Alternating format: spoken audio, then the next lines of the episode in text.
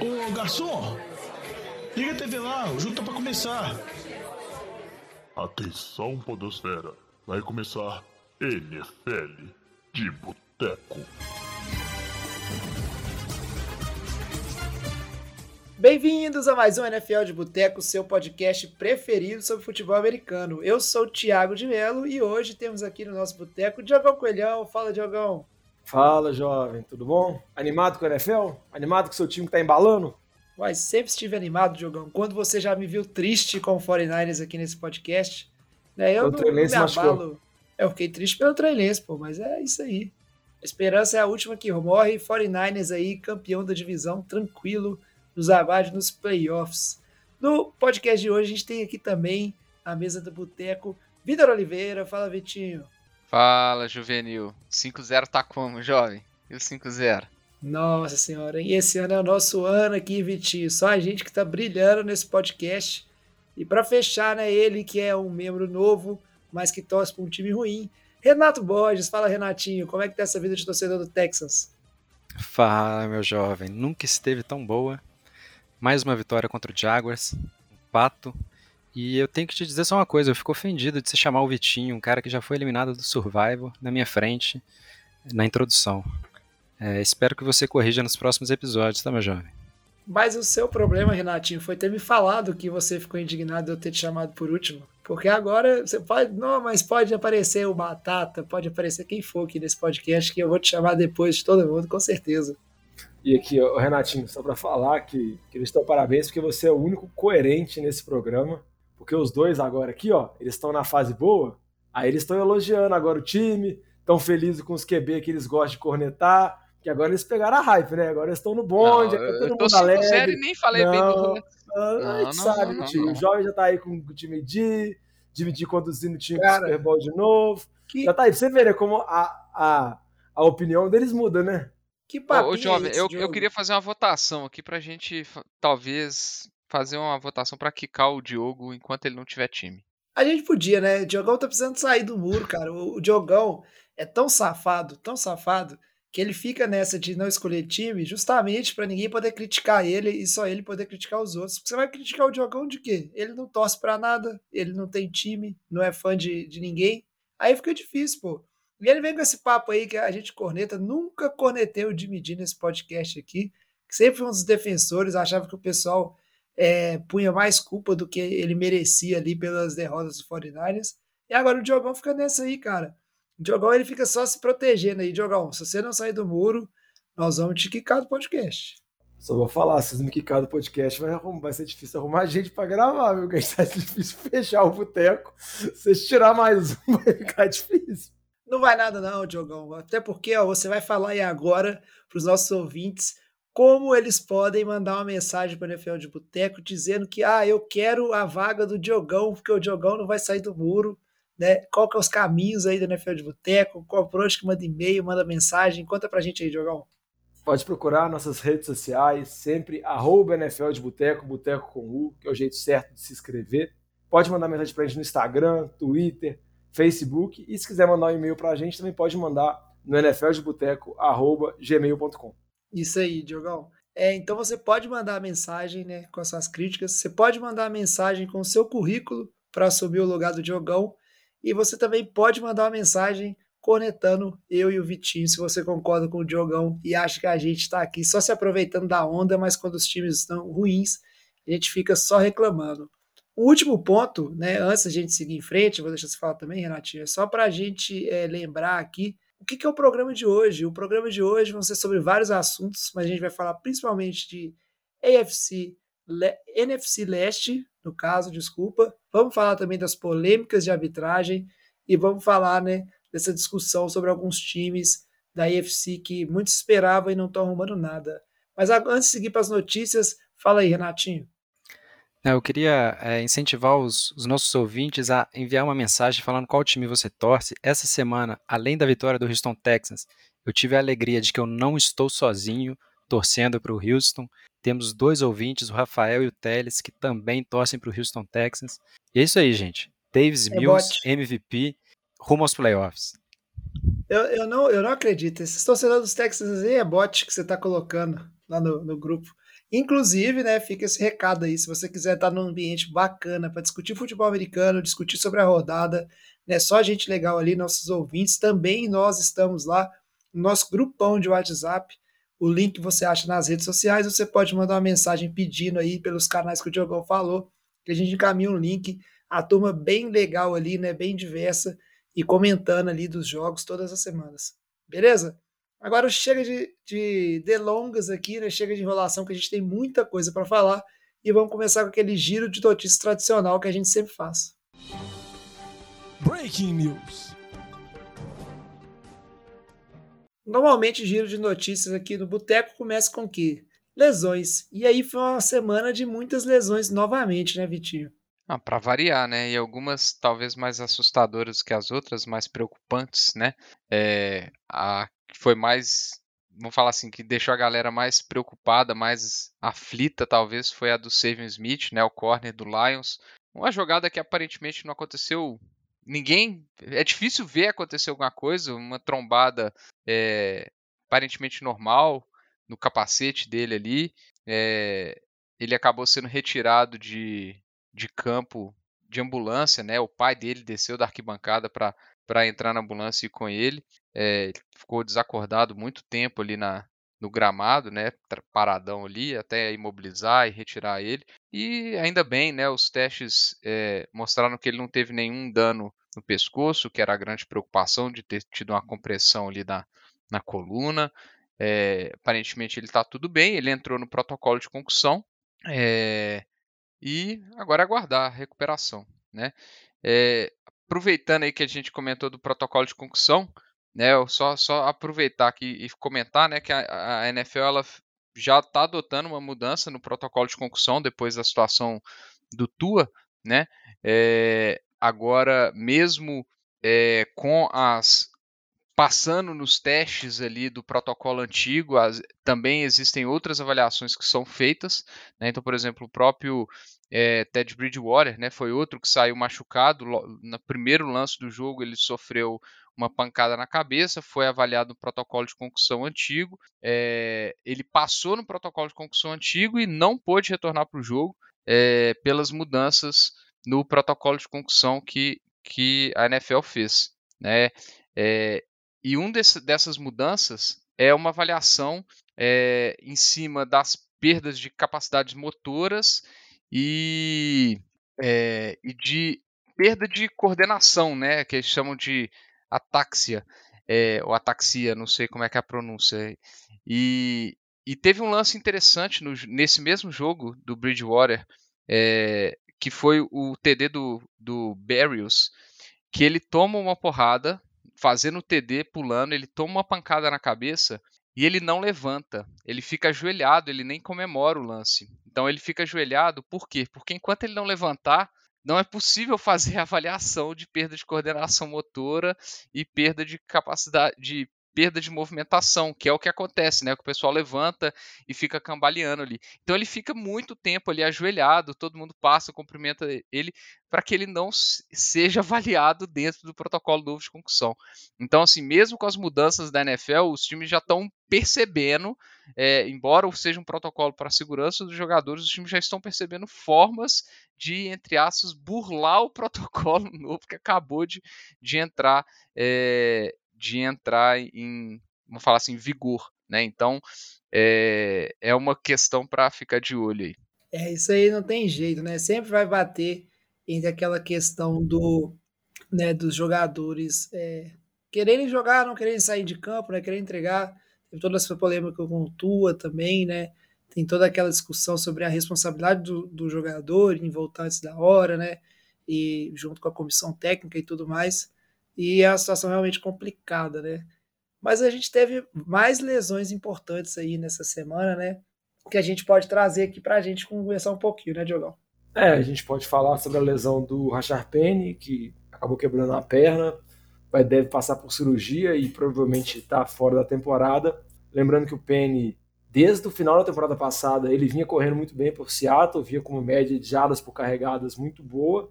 Acabava que esse ano o ataque de Seattle estava muito focado nos passes aéreos, com essa temporada muito acima do esperado do Jenny Smith, que a gente já comentou na semana passada. mas o Penny vinha correndo muito bem. Vamos ver agora com esse ataque que vai ganhar mais espaço o Kenneth Walker, running back calouro. Outra lesão também, que deve perder um tempo importante, é o safety Marcus Williams, que chegou em Baltimore nessa temporada. Já tinha três interceptações, deve ir para lista de machucados e vai perder um tempo fora, né? Falta a gente acompanhar como que vai ser essa secundária de Baltimore, que na temporada passada conviveu muito com lesões.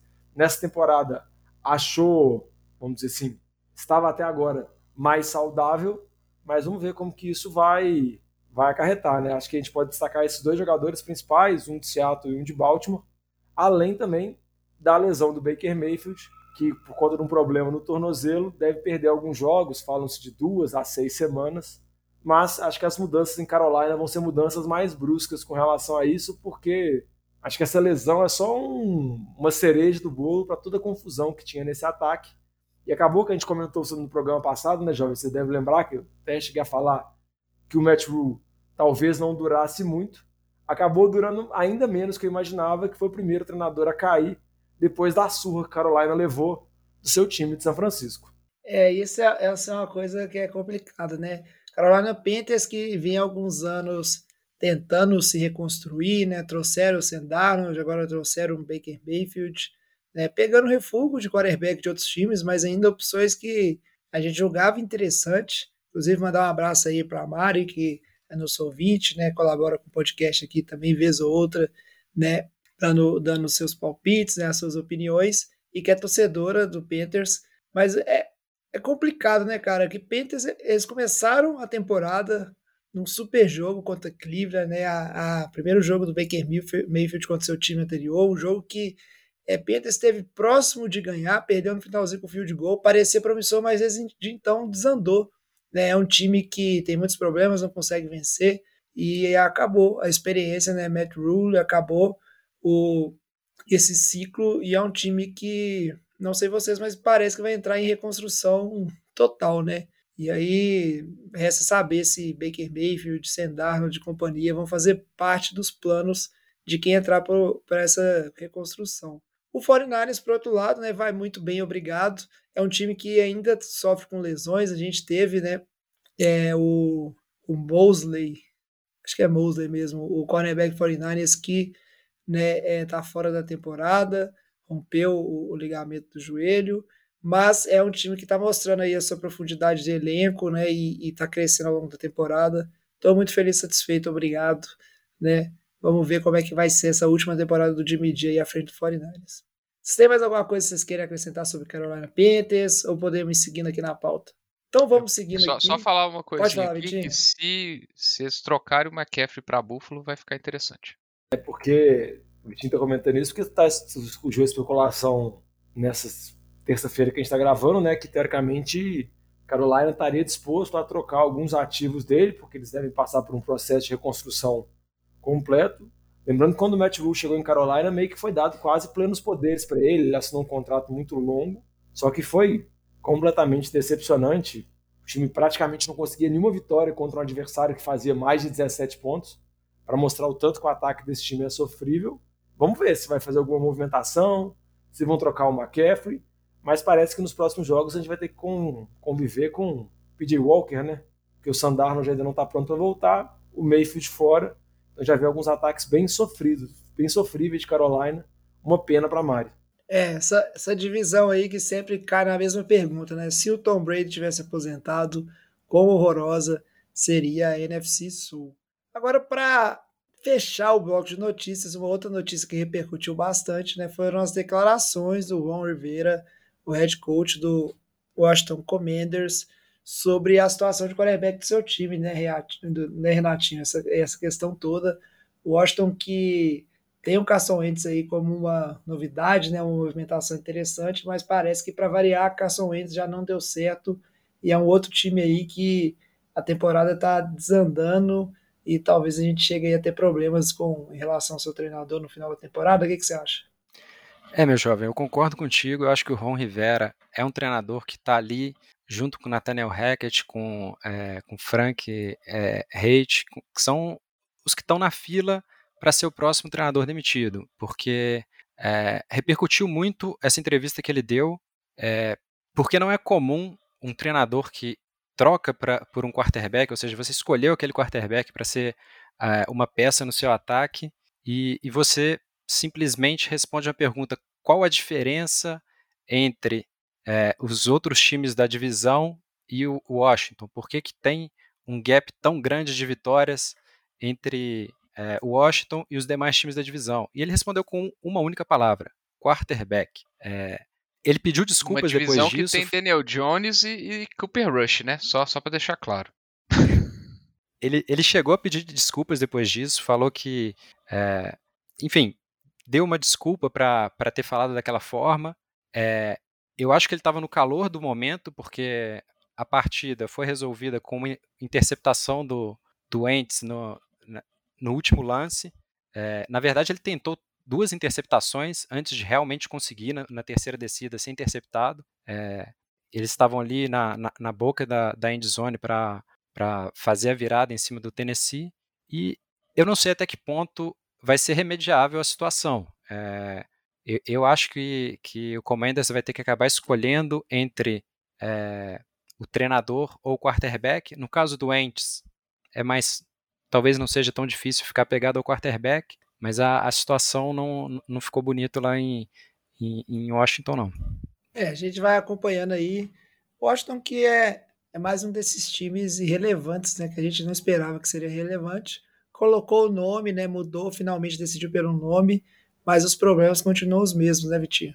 É, assim, a gente esperava bem mais dessa defesa, principalmente, uma defesa que está decepcionando. O ataque, eu sinceramente, eu ainda está conseguindo produzir muitos pontos. É, na, na, foram. Tudo bem que essa semana foram 17 pontos só, mas é um ataque que, de certa forma, produziu pontos. O ataque aéreo está sendo extensivamente usado. Eu acho que isso é uma falha grotesca do esquema de jogo que, que eles estão querendo impor. Pô, se você não confia no seu quarterback, não tem por que você fazer seu quarterback passar a bola 40 vezes por partida. Eu acho que não faz o menor sentido isso. Você tem o Cooper Rush lá que, tá num, que é um QB reserva, que tá. Time de Dallas está baseando o, o time em corridas e defesa. Você tem o time do Giants, que é a mesma coisa. Você tem uma limitação de QB e aí você está tentando correr com a bola. E o time de, de Washington, se ele está falando, se ele está admitindo que ele tem uma deficiência de QB, não tem por que esse QB tá passando a bola 40, 45 vezes por partida. É, eu acho que é, tem uma certa decepção em, em, em, no sentido de outras peças do time, mas eu acho que o Rivera ele tinha que conseguir identificar essas dificuldades que o time está tendo e tentar mudar um pouco o estilo de jogo do time, porque ele tem que entender as limitações do elenco que ele tem. É, concordo com você, Vitinho. Já que você está falando né, de, dessa situação né, do comentário e esse comparativo com os outros times da NFC Leste, vamos aproveitar aqui e seguir para o nosso primeiro bloco de hoje e falar um pouquinho dessa divisão que está surpreendendo muita gente ali, né? não só aqui no Boteco, mas os especialistas também nos Estados Unidos em relação do que, que a gente esperava né, dessa divisão. Ô Fábio Júnior, traz aqui uma porçãozinha de batata frita e uma cerveja gelada para nós. E para falar de NFC Leste, a gente precisa comentar primeiro do New York Giants, né? Como é possível uma reviravolta tão grande, né? E aí a gente tem que dar os créditos para quem? Para o Brian Dable, né, o head coach novo dessa equipe. Né? Até o Daniel Jones parece que está melhor do que já foi no passado.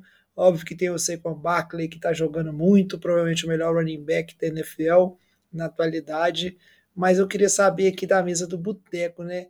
Os Giants que estão com três vitórias e uma derrota, e nesse exato, não, verdade, quatro vitórias e uma derrota, e nessa rodada ainda uma vitória é, por muitos inesperada, mas com certeza é uma vitória que diz que esse time é um time sério e que vai brigar por os playoffs, ou pelo menos parece que vai brigar, porque ganhar do Packers, por mais que Green Bay está passando por várias dificuldades, né, lá no Lambeau Field, não é para qualquer um. Eu nem lembro a última vez que Giants ganhou do Packers, para ser sincero. Ah, é, foi em Londres, né? Mas mesmo assim, Diogão, é, o, o time da casa é Green Bay, então tá valendo. É, o Giants tem um aproveitamento espetacular em Londres. O jogo, igual você comentou, jovem, teoricamente era mando de campo em Green Bay, mas não foi no Lambeau Field, foi no estádio do Tottenham. Mas o que eu acho impressionante com relação ao Giants, eu ainda não consigo levar a sério o time, mas chama muita atenção porque apesar do time ter conseguido algumas vitórias, algumas vitórias improváveis, conseguiu vencer alguns adversários fracos, se você pegar, o time conta com sérios desfalques. Praticamente quase todos os recebedores principais do time não estão. Kenny Golladay está fora, Tooney está fora, Shepard está machucado, Leonardo Williams, um dos principais jogadores de defesa, também está fora. Um jogador de secundário agora dos Giants saiu machucado nesse jogo contra Green Bay. Então o time tem uma série de lesões, está muito desfalcado e mesmo assim consegue manter uma campanha positiva, igual você falou. O QB é o Daniel Jones, então, por mais que ele possa ter melhorado, ainda é o Daniel Jones. Ele está com um corpo de recebedores totalmente dizimado. O Slayton é o principal recebedor do time, e isso diz muita coisa. Óbvio que tem um ataque todo baseado no Barkley, mas mesmo assim conseguiu uma vitória muito impressionante, uma virada absurda contra Green Bay, sendo que o ataque precisou fazer várias pontuações em sequência e a defesa precisou parar o Aaron Rodgers nas campanhas decisivas, conseguindo aqueles dois passes defletidos lá na campanha final para poder fechar. Não acho que o Giants ainda é um time que eu imagino chegar aos playoffs, mas eu acho que já mostra pelo menos uma evolução, mostra pelo menos um caminho que esse time das temporadas passadas, quando estava sendo comandado pelo, pelo Judge, a gente não via um time tão bem treinado assim, um time pelo menos conseguindo essas vitórias. Agora com o Dable a gente vê isso possível, obviamente reforçando o elenco, eu acho que principalmente tentando um, upgrade na posição de QB, talvez esse time no futuro possa se tornar mais competitivo. Mas para mim, uma das principais surpresas da temporada, e mesmo não botando fé nessa campanha 4-1, ainda merece os méritos. É, cara, eu acho, tipo assim, não, tem, que, tem que levar a sério esse time dos Giants.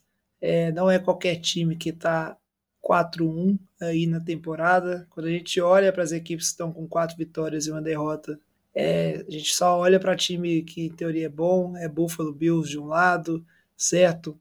E não a maioria dos times não estão chegando né, nesse nível de vitórias.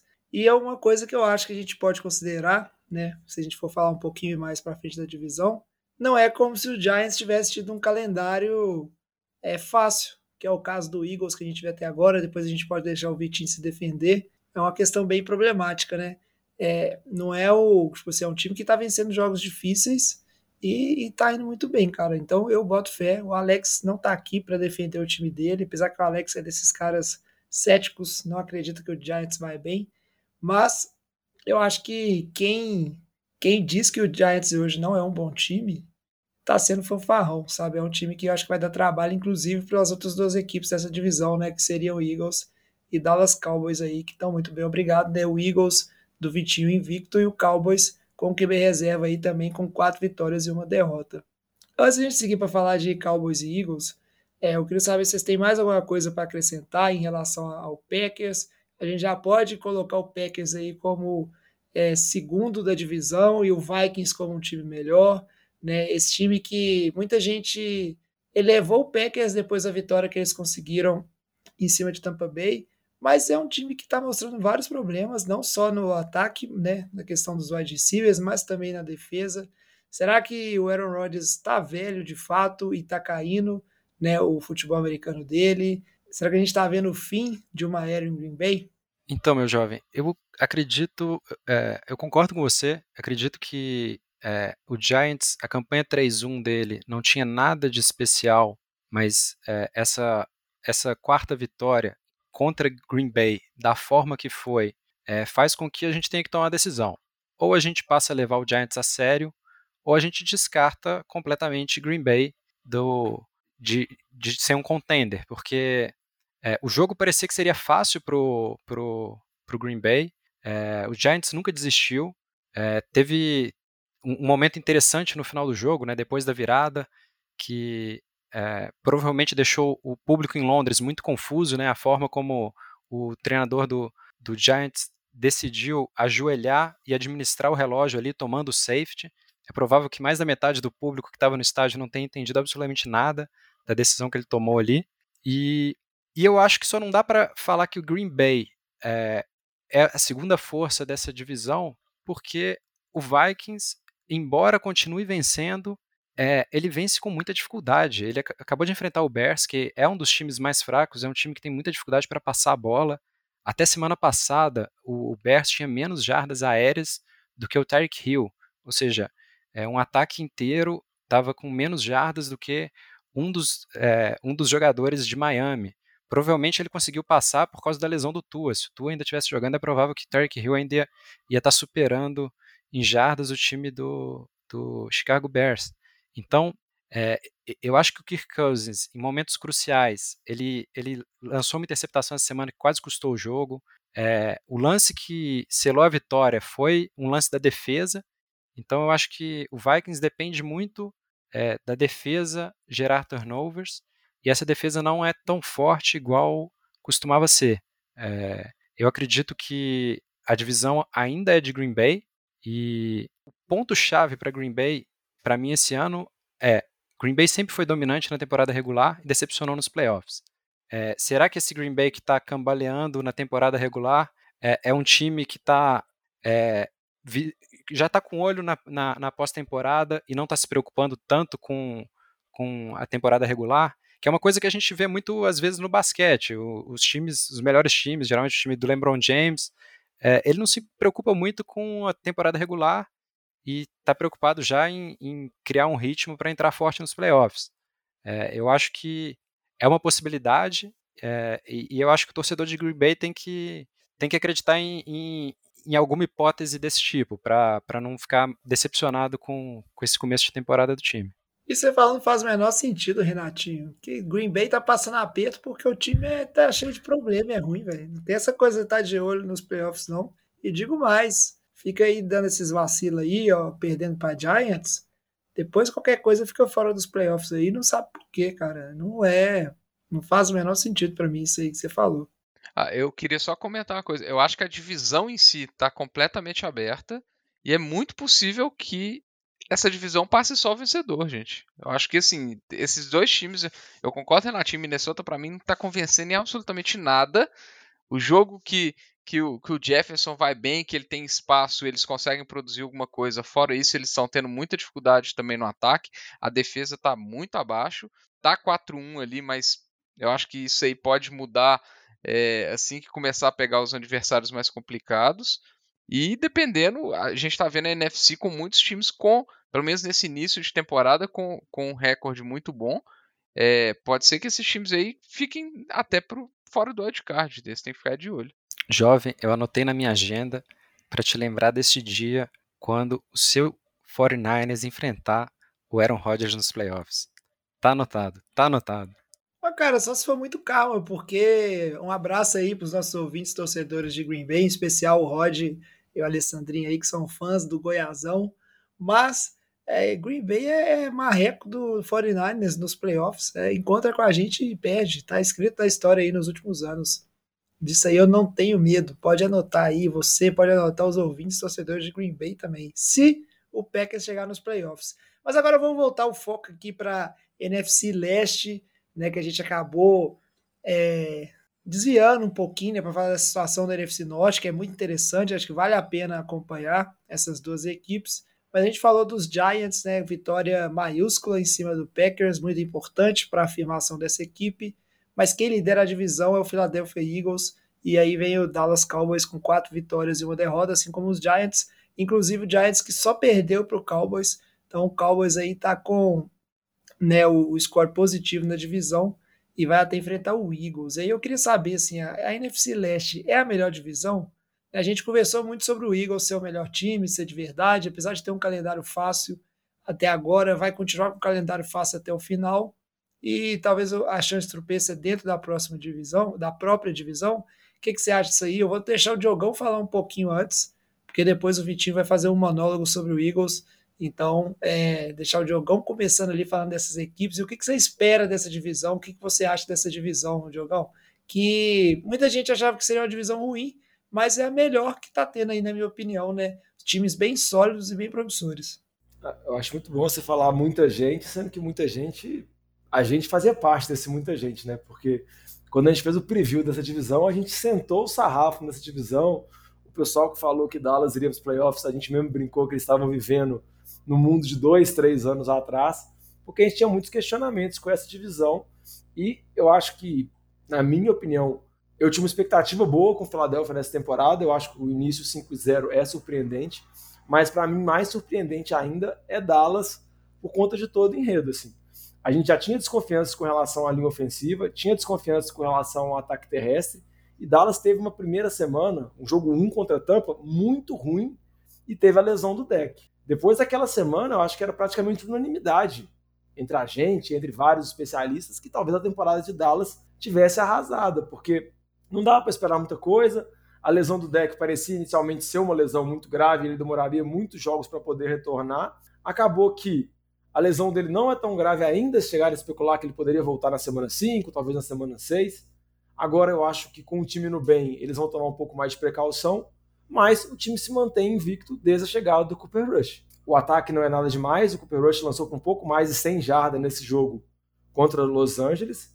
O ataque terrestre com o Zeke tem dificuldades, mas o Tony Pollard acrescenta uma nova dinâmica para o jogo e consegue jogadas muito explosivas. Mas o que chama atenção de novo, e eu posso fazer a minha meia curva, porque eu pensei que isso não iria se replicar, é com relação à defesa de Dallas. A defesa de Dallas foi muito bem na temporada passada e essa temporada vem de novo muito forte, concorrendo para ser uma das melhores defesas da liga. Acho que a gente pode falar de Dallas, pode falar de São Francisco também, que a defesa vem jogando muito bem, mas a temporada de Dallas é impecável. Dallas levou só um touchdown por jogo. É muito forte.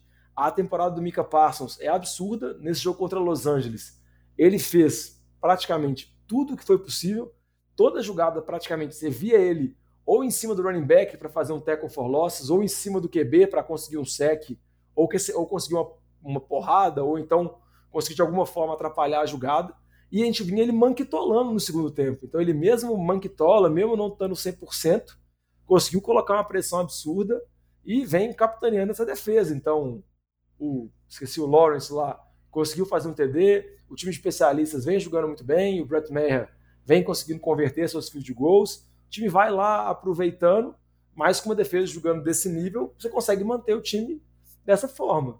E, obviamente, com o retorno do deck, a gente imagina que o deck retornando, estando saudável, esse ataque vai conseguir subir para um outro patamar. Tem o Michael Gallup também que está voltando, o Sid Lamb que está conseguindo incorporar, vamos dizer assim, maior segurança para o jogo dele. Acho que a temporada de Dallas, na minha opinião, é a mais surpreendente muito por conta das expectativas que a gente tinha antes e o que aconteceu na semana 1. Já a de Filadélfia, o Vitinho pode falar melhor, acho que todo mundo tinha boas perspectivas. Talvez a campanha 5-0, com a possibilidade de conseguir vários jogos enfileirados invictos, seja surpreendente. Mas eu acho que está dentro do esperado, de uma evolução um time de um elenco que é muito forte. É, antes de falar de Filadélfia, eu queria só reforçar uma questão que o Diogão tá, tá, comentou, que é a, a atuação do, do Parsons, né, do, do Micah Parsons. É, cara, é um absurdo o que ele tá jogando. Acho que é, a gente. Eu até comentei com alguém, no, acho que foi até no nosso grupão do WhatsApp, é, que se ele tiver uma, uma temporada no nível que ele tá, que ele tá e ele é, é a oportunidade que ele tem, principalmente com a lesão do deck, dele pôr o time nas costas para fazer o nome dele para ser Defensive Player of the Year. E eu acho que ele tá fazendo jus a isso tranquilamente. É, o 4-1 de Dallas é muito em função do, do, do Micah Parsons. Se a gente vê o que, que, o ataque de Dallas fez nessa partida contra, contra o Rams, tudo bem que a defesa do Rams é uma boa defesa, consegue, conseguiu pressionar bem o Cooper Rush, exceto o TD do Tony Pollard, o ataque não estava fazendo nada. O ataque do, do, do, dos, Cowboys não fez absolutamente nada contra a defesa dos Rams. E a defesa dos, dos Cowboys foi todo o diferencial da partida. É, então, assim, é muito surpreendente para mim a, a defesa está nesse nível e a causa disso é o Parsons. Eu tenho realmente uma preocupação com relação à lesão dele. Ele estava bem manquitola no segundo tempo, fazendo play, é, play after play ali, fazendo as jogadas mais decisivas. Ele fez mal em campo. É, e eu tenho um receio de acontecer com a defesa de Dallas o que aconteceu com a defesa de Pittsburgh quando eles perderam o, o TJ Watt.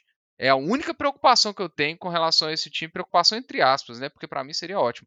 Mas é a preocupação né, no sentido de perder uma grande estrela da temporada que está indo super bem. É, e aí eu acho que essa defesa pode desandar completamente, porque o pass rush dele é, é altamente.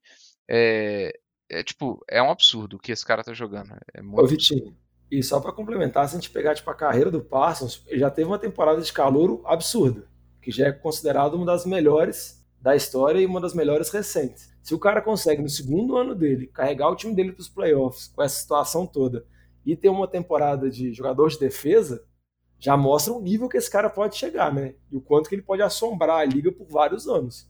Porque realmente é algo muito longe da normalidade o que ele joga.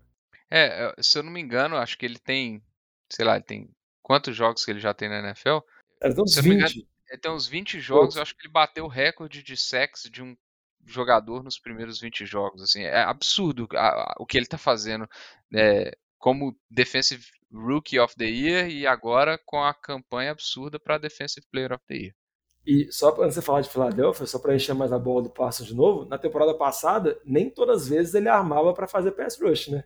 Nessa que ele realmente ele vai É, eu atrás até, até quase toda comentei jogada. isso, eu comentei Isso. isso com o Renato essa semana. Um dos motivos para ele ter sido draftado em décimo é, e ele ter caído porque ele não era visto como um, pass rush puro no draft. Ele foi Sim. draftado lá em cima como um linebacker. É, ele no college ele era muito bom fazendo coverage, marcando. Ele tinha in- estatística de interceptação, pa- defletia passe e tal. E essa temporada a, a diferença que ele tá fazendo no pass rush, cara, é um absurdo. Tô autorizado, jovem? Pode, pode, falar. Pode, pode. Chegou a hora. Agora, deixa eu até estralar os dedos aqui. Não, é brincadeira. Hoje eu vou tentar falar pouco. É, eu, eu fiquei um pouco. O jogo começou de Filadélfia contra Arizona. Eu achei que seria um atropelo absurdo. A defesa começou a pressionar o Kyler Murray. Ele deu, deu um passe absurdo. É, Filadélfia abriu a vantagem no placar. E aí entrou uma preocupação que eu comentei nas primeiras semanas. O time de Filadélfia, uma queda de produção absurda no, no segundo tempo. É, deixou Arizona é, encostar no placar. O, o Hurts sofreu um, um pouco com pressão. É, a linha ofensiva tá- jogou sem o principal left tackle, o Jordan Mailata, ele está com problema no ombro, e a gente viu uma diferença disso é, no jogo de Filadélfia. Acho que um, um dos segredos de Filadélfia continuar bem a temporada é a manutenção tanto da linha defensiva quanto da linha ofensiva. Essas duas unidades têm que ficar saudáveis ao longo da temporada. Eu, a, a linha defensiva ela tem uma rotatividade muito grande, mas eu acho que é o, o- a profundidade do elenco que faz ela ser uma linha tão boa. É, ela- o Hassan Reddick está jogando monstruosidades, mas não é uma linha que tem uma estrela a nível TJ Watt, Micah Parsons, é, Nick Bossa, esses caras eles estão num patamar acima, mas a linha, o conjunto é muito boa, então é muito bom. Então eu, eu- eu acho que a- a- o segredo de Filadélfia é nessas duas unidades estarem saudáveis ao longo da temporada. É, e assim, eu acho que foi um jogo que Filadélfia acabou ganhando no tempo regulamentar ali com um erro do kicker, né? O, o kicker reserva. E a gente está até vendo muito isso na temporada, os kickers reservas é, entregando a paçoca. É, mas, assim, foi uma jogada que o Kyler Murray, cara, é, é até bizarro a jogada final. Não sei se vocês viram. É, o Kyler Murray ele faz um slide achando que tinha conquistado a primeira descida, só que ficou uma, uma terceira para um. E ele spike, ele faz um spike para travar o relógio e eles acabam sendo forçados a, a tentar o field goal. Só que tem um detalhe muito interessante. No estádio, a narração foi de first down. Então, o, o, o, o Kyler Murray pode ter sido enganado pelo próprio estádio de, de Arizona ali. E isso comprometeu bem ali. Óbvio, eles poderiam ter empatado o jogo, mas comprometeu bem a campanha ali é, e deu a vitória para a Filadélfia. Mas para a Filadélfia, para mim, fica essa preocupação. A, a, a saúde da linha ofensiva, perdeu o principal left tackle é, e a queda de desempenho no segundo, no segundo tempo, que já é a, é a quarta semana que acontece o mesmo problema. É isso aí. A gente vai acompanhando essa divisão, né? E vamos acompanhando a situação também dos times da NFC. Mas agora a gente quis separar nesse programa, né? O nosso jogo NFL de boteco da rodada, em vez de ser um critério de ser um jogo bom, é naquela coisa que a gente falou aqui, que a gente sempre comentando, né? Da, da AFC, é, tá muito melhor do que a NFC. Isso é uma coisa que foi muito comentada antes dessa temporada começar, mas a gente está vendo bons times da, na NFC e estamos vendo equipes que a gente pôs muita fé que elas iriam bem na FC, jogando muito mal, tendo uma temporada muito ruim. Então a gente resolveu separar um jogo que foi horroroso nessa rodada para a gente aproveitar e meter o pau nos times daí, principalmente da UFC, que estão muito ruins e decepcionando bastante. NFL de Boteco Game of the Week. E o jogo, acho que todo mundo sabe, é o jogo que abriu a rodada, foi o Thursday Night Football, que foi Indianapolis Colts contra Denver Broncos, que Denver que tá aí, né, protagonizando os piores jogos da temporada e Colts aí também, né, não fica para trás, talvez uma das maiores decepções, tirando a vitória que teve contra Kansas City Chiefs. E eu queria saber, né, chamar o Renatinho, que é um dos caras que mais critica aí, né, os nossos palpites para os playoffs e a, as coisas que a gente imaginou no início da temporada. Por que tanta decepção? Por que esses times estão tão ruins? E aí, será que a AFC não é isso tudo que a gente imaginava mesmo? Foi só ilusão dos bons quarterbacks, entre aspas, porque aí quando a gente pensa em Matt Ryan, pensa em Russell Wilson, não tem ninguém entregando nada, e aí esses times estão bem piores do que a gente imaginava que seriam? Então, meu jovem, eu acho que a gente foi enganado pelo é, por um viés que a gente tem de, de achar que as coisas vão permanecer como sempre foram. Ou seja, quando a gente olha uma divisão que tem um Russell Wilson, que já venceu o Super Bowl, já teve temporadas fantásticas, tem o Matt Ryan, que já foi MVP, é, já chegou também no Super Bowl, teve a, a milímetros de, de, de conseguir é, um, um, um, anel. E, e, a gente acha que aquilo vai permanecer para sempre. Então a gente pega é, dois jogadores que já estão talvez mais um pouco numa idade mais avançada é, da carreira. É, nem todo quarterback vai envelhecer bem igual Tom Brady, vai conseguir jogar até 45 anos. E, e a verdade é que é, esses quarterbacks têm, têm um outro fator. Eles é, sempre jogaram no mesmo time. Então, você chega depois já dos 30 anos, você vai aprender um, um ataque novo depois de ficar mais de 10 anos sempre conduzindo o mesmo ataque, acostumado é, com a, as mesmas instala instalações para treinar. É, eu acho que todos esses fatores a, gente não leva em consideração. E, e, e, vai ser sempre assim. Sempre que a gente pensar no Russell Wilson, a gente vai pensar no cara que nas três primeiras temporadas chegou no Super Bowl, é, venceu contra o Peyton Manning, é, teve a uma jarda de vencer também do Tom Brady.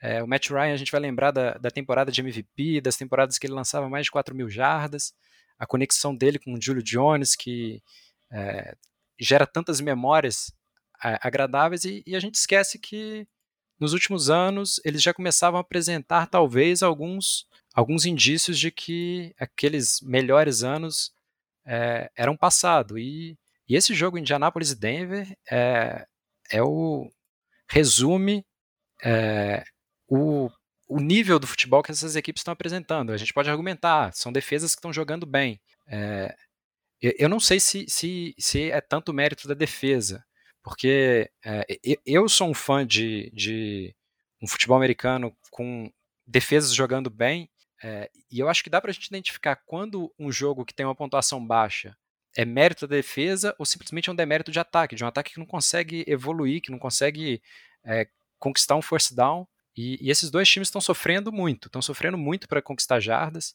É, o, o Colts tem o pior ataque da, da liga, o, o Denver está com um ataque muito abaixo, é, eles estão com um percentual de conversão de terceira descida sofrível.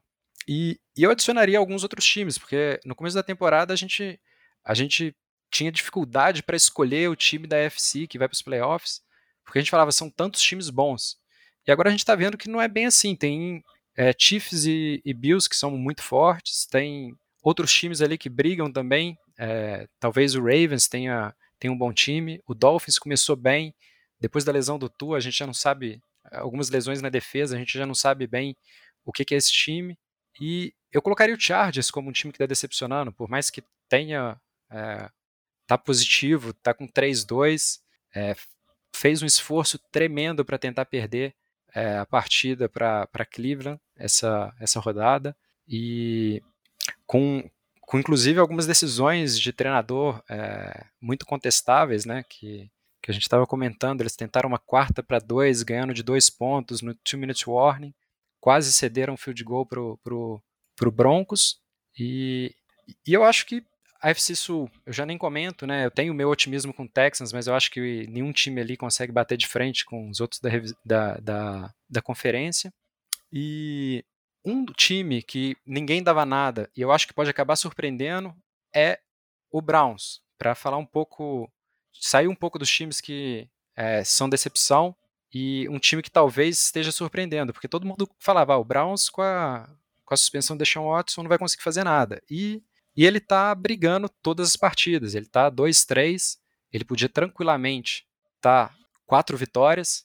Então é um time que eu acredito que com a volta do Deshaun Watson, se ele voltar é, sendo pelo menos uma fração da, daquele quarterback que, que, ele, que ele foi em Houston, é, é um time que pode assustar. Se ele conseguir é, entrar de alguma forma nos playoffs, pode ser, pode ser um time que, que vai é, que vai causar problemas.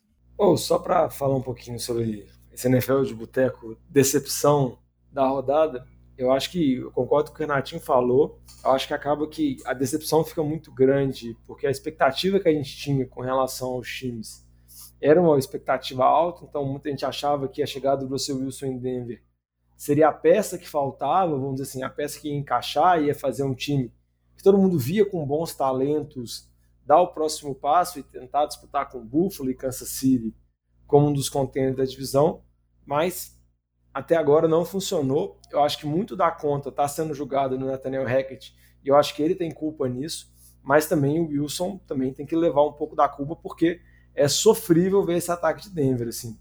Por mais que teve a lesão do Williams, o Melvin Gordon tem os problemas lá com os múltiplos fumbles dele, o Renatinho comentou, Denver não consegue converter terceira descida na red zone. É uma tragédia ao longo da temporada inteira e acaba que o ataque não funciona, o ataque não anda, não mostra nada. O Wilson tem poucas jogadas dinâmicas dele, e isso você pegar a última temporada dele em Seattle, depois daquele começo dele avassalador, foi mais ou menos essa toada, não tão ruim quanto está agora, mas ele perdendo um pouco a mobilidade dele e, consequentemente, o impacto dele no jogo também sofrendo muita alteração, então acho que vale a pena acompanhar isso com relação a Denver, porque foi investido um dinheiro muito pesado, porque eles acreditavam que com o Russell Wilson ele seria um QB competitivo, que seria um time muito competitivo, que não vem sendo. E com relação a Indianápolis também é uma decepção muito grande, e eu acho como a gente já comentou sobre a situação do Matt Rule, não acho que o Franco Reich vai cair ao longo da temporada, mas eu acho que ele pode colocar as barbas de molho, porque essa conta vai acabar estourando em alguém, Indianápolis tem que resolver também o que quer fazer da vida, né? Porque está sendo a terceira temporada com um QB veterano. Começou primeiro com o Rivers, depois foi o Carson Wentz, agora é o Matt Ryan. Não funciona assim. O Rivers tinha a questão da idade, muito veterano, pouca mobilidade, tinha dúvidas com relação ao braço dele. O Carson Wentz teve uma temporada passada que terminou muito mal, né? Praticamente com o Frank Reich e o time de Indianápolis mostrando zero confiança nele e levando aquela derrota ridícula contra o Jaguars. E essa temporada do Matt Ryan completamente abaixo. Óbvio que o time tem as limitações, tem só o Pittman lá como recebedor. Nesse jogo não teve o Jonathan Taylor, que é a principal arma ofensiva, mas também não dá para ser o pior ataque da NFL. Então, acho que são dois times muito decepcionantes que acabam tirando um pouco da hype que a gente tinha com relação à AFC. A gente tinha muita expectativa, igual o Renatinho comentou, qual time bom da AFC que ia ficar fora, porque todos os times da AFC que iriam como wildcard poderiam ser times que poderiam aspirar algo mais. Era até difícil prever quem quer ganhar a divisão ou não, mas está mostrando que realmente esses times não conseguiram dar esse passo.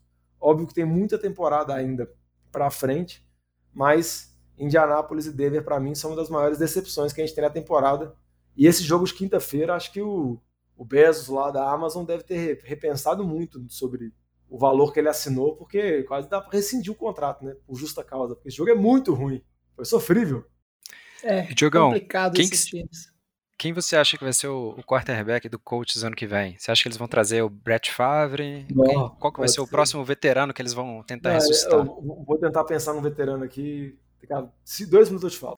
É isso aí. A gente vai acompanhando esses times horrorosos aí que só nos decepcionam. Mas na verdade não, né? Vamos focar em bons jogos mas aí, em relação a bons jogos, uma coisa que está né, sendo polêmico é a questão da arbitragem nessa temporada e a influência que ela está exercendo em algumas partidas. Então vamos para o nosso próximo bloco e falar um pouquinho desse assunto que a gente não podia deixar de fora, porque nessa rodada foi gritante. QB. Posso falar? Pode falar, Diogão. Jimmy Garoppolo. Ah, dividir, mas o dividir é bom, pô. Nesses caras fim de carreira. Tô falando o quê? Estou falando que Renatinho tem uma boa chance, não tem não? Vamos ver, vamos ver. Deixa esse assunto aí para os próximos programas, a gente precisa seguir em frente aqui. Vamos falar um pouquinho de arbitragem. Esse assunto é bom, hein? Merece mais uma cerveja. E aí, para falar de arbitragem, a gente tem que trazer aqui, né, duas partidas. Uma foi a vitória de Tampa Bay em cima do Atlanta Falcons, muita polêmica, né? Muita influência das decisões. E a outra partida é aquela partida que fechou a rodada, o Monday Night Football, que foi uma partida digna de ser o NFL de boteco da rodada, 30 a 29 por Kansas City Chiefs. É uma partida que o torcedor do Chiefs ficou estupida, estupidamente, não, né, extremamente é, indignada com a chamada né, de falta de violência ao passador, uma jogada muito clara, né, que uma, uma, uma grande jogada, na verdade, do defensor. E aí eu queria saber né, a opinião do Boteco que, que vocês acham que vão ser as consequências? A gente pode falar um pouquinho dessas partidas aí, dessas equipes, mas principalmente o que, que a gente pode esperar aí de consequências. A gente teve a polêmica do Tua e como isso já afetou o protocolo de lesão, apesar que o Vitinho falou que o pessoal já está dando um jeito de burlar. Será que a gente vai ter né, o, o foco em cima da arbitragem gerando algumas mudanças na orientação aos juízes nas próximas rodadas? Ou não? Isso é complicado, só temporada que vem. O que, que vocês acham?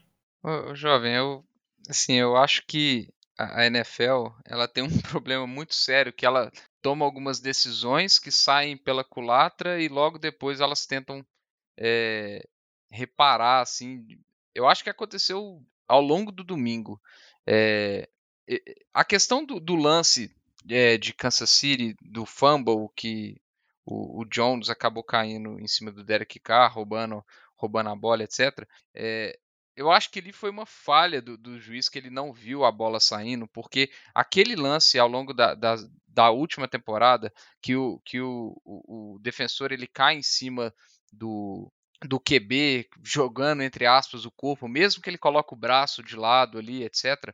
Cara, nós já vimos esse lance um milhão de vezes e eles estão chamando todas essas faltas na NFL. É, agora, o, o, que eu acho que, que mais me surpreende é que é, eu acho que o lance do Tua teve sim uma influência muito grande nas, na questão daquela jogada em que o QB ele é arremessado ao chão, né? Que o, que o, o defensor ele agarra a cintura do QB que está com a bola ali e arremessa ele ao, ao chão fazendo o giro, né? Que foi o, o lance do Tua. E aí a gente teve no domingo é, mais cedo, né? O lance é, do Tom Brady que foi idêntico e muito mais suave, vamos falar assim, é, e que deram uma chamada absurda de, de, de roughing the passer em cima de Atlanta, que mudou o jogo completamente, o, o, o, lance de Tampa Bay, era uma terceira descida, ia ser um sec, a bola ia voltar para Atlanta para poder virar o jogo, então assim, é, e aí eu acho que eles viram a cagada, porque esse lance foi extremamente questionado, e chegou no, no Sunday Night, é, no, no, no Sunday Night, não, no, no jogo de Kansas City é, e Las Vegas no Monday Night. E o, o, o Mahomes teve um, um, lance exatamente igual que não deram. Assim, foi pior do que o lance do Brady, mas foi exatamente o mesmo lance e não deram a falta. Então, eu acho que a NFL ela fica tentando corrigir as coisas é, no imediatismo, e eu acho que houve mudança de orientação é, ao longo da semana. É, inclusive, eu acho que se bobear de domingo a, a, a para a segunda, isso teve um efeito e que gera acaba gerando mais erros, porque se perde ainda mais o padrão é, de marcação e etc. Então, é, eu acho que, que a NFL tinha que, entre aspas, dar um basta nisso, define o que, que vai fazer e segue com aquilo, e eu espero que seja por parar com essas chamadas de até uma forma meio abrupta, é, cara, porque não existe. O lance do Chris Jones aquilo é, é um absurdo. Mesmo que ele não tivesse sofrido fumble, para mim é um absurdo chamar aquilo de roughing the passer. Ele tá com o braço no chão, ele tenta tirar o peso do, do corpo do QB. A gente viu que não acontece nada. Os lances que, que a gente tá vendo esses giros, é, não tem o que o defensor fazer, gente. Assim, é, é, o movimento dele, é a forma que ele tem de pegar o QB e jogar o QB no chão, que é o que caracteriza o sec. Senão vai virar flag football. Então colocam uma flag na cintura do QB e se o defensor conseguir tirar, acabou, entendeu? E aí vai acontecer o que a gente não quer ver. É, eu acho que a, que a NFL tem que é, sentar com calma, definir o que vai fazer e parar com isso. E, e, e o que me entristece é que o, o, um dos envolvidos nisso era um dos grandes defensores de que a NFL tinha que parar com essas chamadas bestas, que é o Tom Brady. O Tom Brady dava N entrevistas falando que a, que a NFL está mudando o perfil dela, que antes uma das preocupações que o QB tinha, por exemplo, era de proteger o seu, o seu wide receiver, de, ele, ele mesmo falava que ele não mandava os passes altos no meio do campo, porque ele sabia que o wide receiver ia tomar uma pancada, e isso está sendo combatido. E aí chega na, na, na entrevista pós-jogo, e quando ele é questionado se ele concorda com a chamada ou não, ele vai e fala que não é ele que lança as flags. Então, assim, ele é um cara que há três anos atrás ele questionava as decisões da arbitragem e o que, que o jogo estava acontecendo, e é, quando chega numa situação dessa que é com ele, ele não, ele fica omisso e fala que não é ele que joga as flags. Então, assim, é, é, é ruim a gente falar isso porque ele é uma pessoa super influente que tem poder de, de, de afetar. De, eu acredito que ele tem um poder de, de afetar o jogo, e ele podia muito bem ter falado assim: olha, eu acho que a chamada foi errada e o juiz errou. Que influência que isso ia ter, assim, negativa para o lado dele? Nenhuma. Eu acho que pegou muito mal. É, e eu realmente espero que a NFL mude isso, essas chamadas horríveis. É o jogo de contato, acontece, assim, eu entendo que é a estrela do jogo, que é o que traz dinheiro, mas fica um jogo chato. E fica um jogo que é extremamente definido por é, chamadas ruins e a arbitragem está cada vez mais influenciando os resultados dos jogos. No, a, a, gente não colocou aqui na pauta, mas no jogo contra é, Chargers e Cleveland, é, teve um, um, um roughing the passer em cima do, do Jacob Brissett, que também era uma jogada extremamente decisiva na red zone, que se o Chargers perde o jogo, se não fosse a decisão horrível do técnico depois, o pessoal ia lembrar da jogada, que foi um empurrão besta, parecido com a lesão do Tua da primeira, da primeira concussion dele, que o Brissett dá uma de ator de Hollywood ali e, e consegue uma falta, entendeu? Cara, não faz o menor sentido. A NFL tem que rever isso de uma forma centrada, é, em conversa com os árbitros, é, explicando, analisando os lances, mostrando o que, que tem que ser marcado o que, que não tem que ser marcado, para a gente evitar de ter esses dois pesos, duas medidas ao longo de um fim de semana. Eu acho que é um absurdo a gente ter numa semana jogadas idênticas com marcações diferentes. É, Vitinho, eu concordo com tudo que você falou. É, eu queria só salientar um ponto aqui. É, que foi muito comentado no, no na, na segunda-feira, que o Chris Jones ele conseguiu a proeza de ser o primeiro jogador que tem a posse da bola e faz uma falta defensiva. Ou seja, ele faz o strip sack no, no Carr, enquanto está caindo no chão, ele rouba a posse da bola, ele cai em cima do Derek Carr com a posse da bola e, e é marcado uma falta defensiva. Ou seja, um jogador com a posse da bola é, recebe uma, uma falta defensiva, é um lance absurdo. É, no final da partida, ele deu entrevista e, e, ele propôs uma, uma solução que o jovem até não, não é muito fã, que é de você poder é, desafiar não todas as faltas, mas pelo menos as faltas de, de routine the passer, que exatamente pro, pro, é, pro juiz não ter que tomar aquela decisão no calor da jogada e poder analisar melhor porque a verdade é que a regra hoje ela deixa o, o defensor de mãos atadas. É isso que todos os comentaristas estavam falando, que todos os, é, enfim, é, todos os jogadores estavam falando. Eles não sabem o que, que eles têm que fazer. Se, se, você vai correndo na direção do quarterback, você acerta ele, o que, que você faz depois para não cair em cima dele? Você desaparece? Você vai contra todas as leis da física para é, é, é, meio que óbvio que você vai cair em cima do quarterback. Então, é, é, é complicado, o, concordo com você, o jogo fica chato e, e, eu queria só falar um ponto, fugir um pouco do tema da arbitragem, mas sempre nesse jogo de Kansas City, porque claramente o, os membros aqui do Boteco não gostam do Patrick Mahomes, então eles preferiram focar na arbitragem ao invés de falar do comeback maravilhoso que Patrick Mahomes orquestrou, estava perdendo de 17 pontos, conseguiu buscar a vitória de dos QBs que estão em atividade, acredito até que historicamente ele é o único QB que tem é, mais vitórias do que derrotas quando perdendo de mais de 10 pontos. E, obviamente, vocês preferiram focar na arbitragem porque é, depois de deixar o, o Chiefs de fora dos playoffs, vocês não querem mais falar das maravilhas que, que Patrick Mahomes faz em campo toda semana. Eu entendo, eu entendo. Ah, não, não, isso é cortina de fumaça. Inclusive, essa falta mal chamada em cima do, né, do, do Jones, com certeza foi é, só para justificar o tanto de chamada a favor do Chiefs que teve do resto do jogo aí. Isso é tudo distração.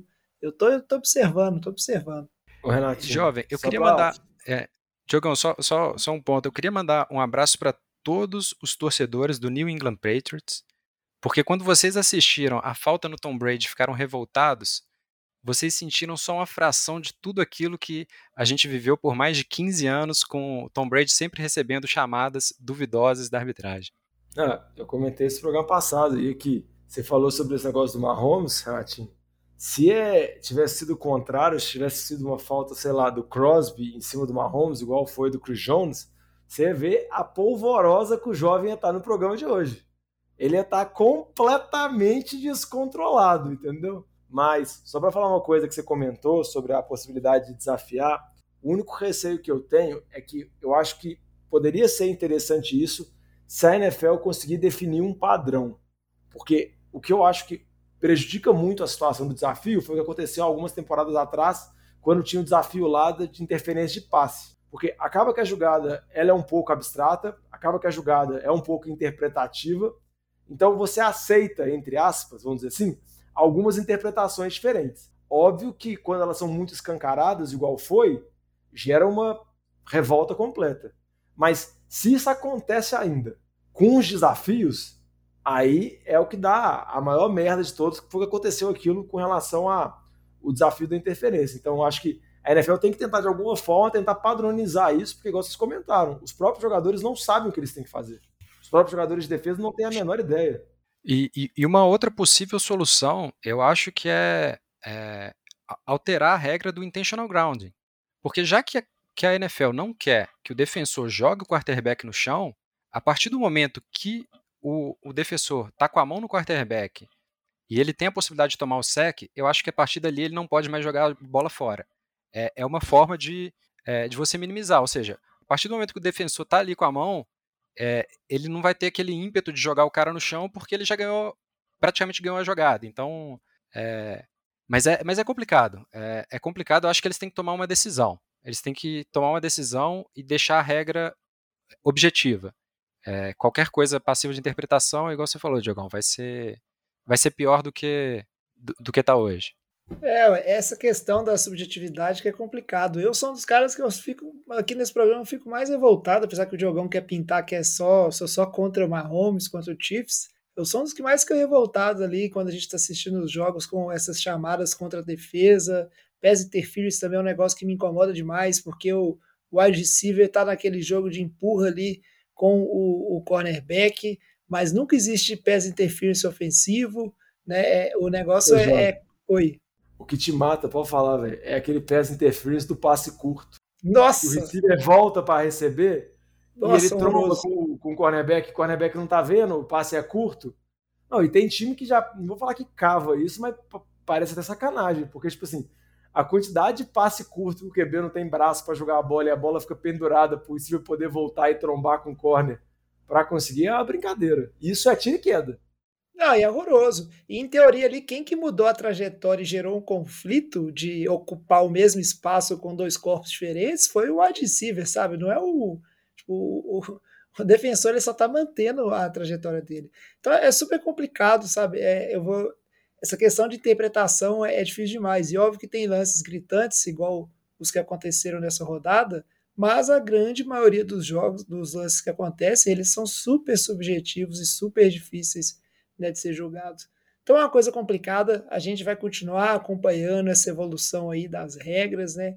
Torcemos, como todos vocês, nossos ouvintes, a gente sabe que vocês também torcem para que a gente pare de ver a arbitragem influenciando os resultados dos jogos. Ninguém gosta disso, seja a favor do nosso time, seja contra o nosso time, tira, né, a graça ali do esporte e a gente vai acompanhando aí, né, se a arbitragem melhora ou não e se o Tom Brady vai continuar sendo um safado omisso como o Vitinho bem falou aí, né? Em vez de pegar no fim da, no fim da carreira dele e falar uma coisa boa aí, né? Ficar com, com esse mimimi aí de que não sou eu que lanço as bolas, certo? Agora vamos para o bloco final, que o programa está muito bom, mas ele tem que acabar.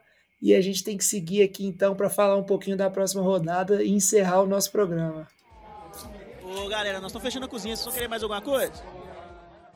É isso aí. E aí eu vou pedir os meninos para fazer uma prévia, né, do que que a gente pode ver aí no de jogo nessa rodada, o que, que tem interessante, enquanto eu vou ter que ir ali conferir se estão roubando meu carro, porque começou um alarme muito louco aqui. E já já eu volto. Enquanto isso, o pessoal vai falando no boteco que jogos aí eu quero saber que o ouvinte tem que ficar de olho nessa rodada. Ô Vitinho, pode dar o primeiro destaque aí. Tem o jogo Ah. principal, né? Não, não, o jogo principal, obviamente, não é Chiefs e Bills. O jogo principal é Eagles e Cowboys, meu amigo. É só olhar o recorde dos jogos. Exatamente. É, é a resposta Os mais óbvia, né, Diogão? Jalen Hurst contra Cooper Rush. Jalen Hurts contra Cooper Rush. É... Ah, vocês me desculpem, mas é esse jogo que eu quero ver. Eu quero ver o meu time 6-0. é, Se passar desse time do Cowboys, é, cara, aí eu vou chegar lá na Filadélfia maluco, torcendo para a manutenção dessa invencibilidade. Eu não tô nem aí. É, Vai ser um jogão, cara. Eu acho que vai ser um jogo muito complicado para os dois ataques. É, Acredito que turnovers poderão ser a chave da vitória aí, viu? É, Vitinho, e, e são os dois times que têm o melhor diferencial de turnover. É, o, o Eagles está com mais 9, Cowboys está empatado com alguns outros times com mais 5. Então, provavelmente a batalha tur- de turnovers vai, vai ser. é, vai ajudar a definir essa partida. A dúvida é quem vai jogar pelo Cowboys. Se vai ser o deck, se vai ser. se ele já vai ter condições de voltar, ou se eles vão continuar com, com o garoto aí invicto, Cooper Rush. É, o Garoto, jogo que eu vou você destacar. foi muito gentil. E só pra colocar, a, a expectativa é que seja o Cooper Rush, ele tá os- nos treinamentos de início de semana ele, aparentemente o Dak Prescott seria um long shot aí, uma, uma esperança difícil de ser, de ser atendida aí. E, obviamente, o melhor jogo, tirando o clubismo do, do Vitinho, é Chiefs e Bills. É, Para mim, não tem discussão que é o melhor jogo da semana. É praticamente uma final de conferência antecipada, briga ali pelo first seed. Se eu fosse clubista igual o Vitinho, eu ia falar que o melhor jogo é o bye week de Houston, né? Que essa semana a gente vai ter o primeiro bye week. Houston, Raiders, Titans e Lions não jogam. Mas como eu não sou clubista, eu vou falar a verdade. Chiefs e Bills é, é o jogo para assistir. E dentro da minha divisão, Colts e Jags é, é um jogo interessante, é um jogo que, que pode ajudar a dar uma indicação de quem vai ser o, o, o time que vai, que vai sair favorito para levar essa divisão que parece que ninguém quer ganhar. É, eu, te- eu tenho que concordar, porque não ver o time do Houston jogando é realmente um destaque positivo pra rodada. É isso aí, para todo mundo, para todo mundo. Todo mundo sai ganhando. Eu eu pensei que o Renatinho ia falar que o destaque ia ser o jogo, o ataque de Houston contra a defesa de Houston, o treinamento que eles vão fazer ao longo dessa semana de bye. Só para destacar um outro jogo aqui que eu acho interessante, dois times com campanha positiva, um a gente até já falou nesse programa, que é o Giants, enfrenta Baltimore fora de casa. Acho que é um jogo interessante para a gente conseguir de novo medir o quanto que esse time do Giants é de verdade, se vai conseguir já conseguiu roubar uma vitória contra Tennessee fora de casa, conseguiu roubar uma vitória contra Green Bay fora de casa, por mais que foi em Londres. Agora enfrentando Baltimore assim, vamos ver se conseguir roubar outra vitória fora de casa. Acho que vou ter que dar esse meu braço a torcer para esse Giants. Eu acho que o Chalé vai ficar completamente maluco. E o Baltimore conseguiu uma vitória apertada contra o time de Cincinnati. Tá um pouco aos trancos e barrancos, né? Já teve duas derrotas que tinha uma certa vantagem e acabou deixando escapar, tanto contra Dolphins contra Bills. Eu acho que é um jogo que Baltimore deve vencer e tentar, vamos assim, se distanciar um pouco na liderança da divisão, né? É uma divisão relativamente apertada entre os times, mas nenhum time mostra que é dominante, então pode ser oportunidade de Baltimore buscar, vamos dizer assim, essa dianteira. Então acho que é um jogo interessante que vale acompanhar. Mas, como o Renatinho e o Vitinho já falaram, acho que os principais jogos da rodada não tem muito o que discutir, não. É Chiefs e Bills, Eagles e Cowboys. Eagles e Cowboys, se não me engano, é o Sunday Night, né? Sunday Night Football. E geralmente a gente tem um tanto de jogo da NFC Leste ruim no Sunday Night, parece que eles acertaram com o Cooper Rush, pra você ver. É, mas é, assim, é, Essa questão, o Eagles agora vai estar sempre em voga, né? Porque vai ficar todo mundo naquela expectativa de quando vai ser o primeiro jogo que o Eagles vai perder, né? A gente até falou um pouquinho disso no programa passado. E agora começa todo mundo a gorar o time do Vitinho, né? É inevitável todo mundo aí esperando essa primeira derrota. Muito bom, então, para fechar o programa de hoje, a gente só precisa aqui, né, falar de Survivor. E eu queria, né, uma salva de palmas Precisa aí não, pro precisa não. Que o Vitinho saiu de último invicto, né, do Survivor O para Chalé vai, vai, vai ao delírio com isso no áudio. três derrotas, três derrotas seguidas. Primeiro duas de trouxa, ficou me desafiando, não sei pra quê, né? Tentando me tirar do- da minha zona aqui de conforto, da minha paz. E aí agora nesse jogo, apostou no Jaguars contra o time do Renatinho. E Houston Texas fez favor de ganhar esse jogo aí, piorar sua posição no draft aí. Então, parabéns, era Vitinho, óbvio que ia ganhar, né, jovem? relâmpago. Era muito óbvio que o Houston ia ganhar. Eu não sei o que, que o Vitinho tinha na cabeça. Você pega, é, desde. A gente tem que voltar cinco temporadas para chegar em uma vitória do, do Jaguars. A gente tem que voltar para 17 de dezembro de 2017. O Jaguars venceu de 47 a 7 contra o Houston Texans. Desde então, são oito, eram oito Tá vitórias, agora são nove. Eram, eram oito vitórias, agora são nove. Então, o Houston está 9-0 contra o Jaguars, enquanto está 22 e 39 contra o restante da NFL. Ou seja, tem 36% de aproveitamento contra os outros times da liga e 100% contra o Jaguars. Era, era muito evidente, Vitinho. Eu não sei por que você tomou essa decisão, mas agora, agora tá tomado. Ah, é, Eu tenho que admitir que o Trevor Lawrence me, me iludiu. Ele é um grande fracasso, um dos. Eu realmente esperava que ele fizesse alguma coisa que preste, um dos grandes prospectos aí. Pra mim é uma grande decepção. É, assim, eu tô, tô falando assim, mas pra mim ele é sim uma grande decepção. É, eu esperava muito mais esse ataque de, de, de Jacksonville contra esse time de Houston. Escorreram muito bem com a bola e conseguiram fazer só seis pontos. Terminou 9 a 6 o jogo, né? Acho que foi isso. É uma vergonha esse, esse placar. É, E, cara, se você 13 a olhar o 6. início de. É, se olhar o início da, de, de carreira do Gardner Minshew com esse time do, do, do Jaguars e do Trevor Lawrence, o do Gardner Minshew é melhor. Então, assim, Trevor Lawrence pra mim é uma das grandes decepções. Tudo bem que ele teve o ano com o Obama, blá blá blá, mas essa temporada ele não tá fazendo nada é, espetacular pra gente acreditar que ele era o grande prospecto desde Andrew Luck. Acho que isso é, é tá sendo um, um grande, uma grande decepção. Vixe, começou a virar bust. Vamos ter que analisar isso também, tem que trazer o Lamba para dar a opinião dele. Mas é isso aí, né? O Vitinho está eliminado. Com isso, já são duas pessoas eliminadas aqui dentro do Boteco. O Survivor esse ano que está bem difícil lá na nossa liga com os ouvintes, mais da metade da liga já está eliminada. A gente segue aqui. E aí, o primeiro a escolher nessa semana sou eu, que vou de Los Angeles Rams, que essa semana joga contra o Panthers. O Panthers, que a gente bem comentou, perdeu seu treinador.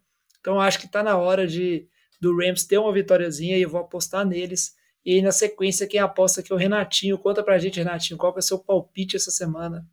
Então, meu jovem, eu vou num, num jogo tranquilo, vou de 49ers contra o Falcons. O time do Falcons é muito fraco, tem surpreendido um pouco no, no final das partidas, tem quase buscado é, uma virada em algumas partidas, mas eu acho que não vai ter a menor chance disso acontecer contra a defesa do 49ers, que é muito forte. Então eu vou de 49ers. Isso aí. Posta no time bom, Renatinho. Posta no time bom que você não é eliminado, não. Diogão, seu palpite aqui na sequência, qual que é o time que você vai nessa rodada e por quê? Ah, jovem, meu time que eu vou nessa rodada é Tampa, que enfrenta o time de Pittsburgh, né? Que tomou um atropelo completo de Buffalo na semana passada. Acho que povo Brady deu uma rateada contra a Atlanta, mas acho que vai conseguir uma vitória tranquila contra esse time de Pittsburgh, que está com a defesa medonha sem o TJ Watt. Muito bom, Diogão. E para fechar os palpites, o Luiz está entusiasmado com o New England Patriots, o time do coração dele, né, que deu trabalho para Green Bay, apesar que a gente falou nesse programa que Green Bay não é grandes coisas, e nessa rodada, agora na rodada 5, ganhou né, de zero do time do Lions, que não é um bom time, mas também não vinha né, fazendo esse papelão que fez nessa rodada.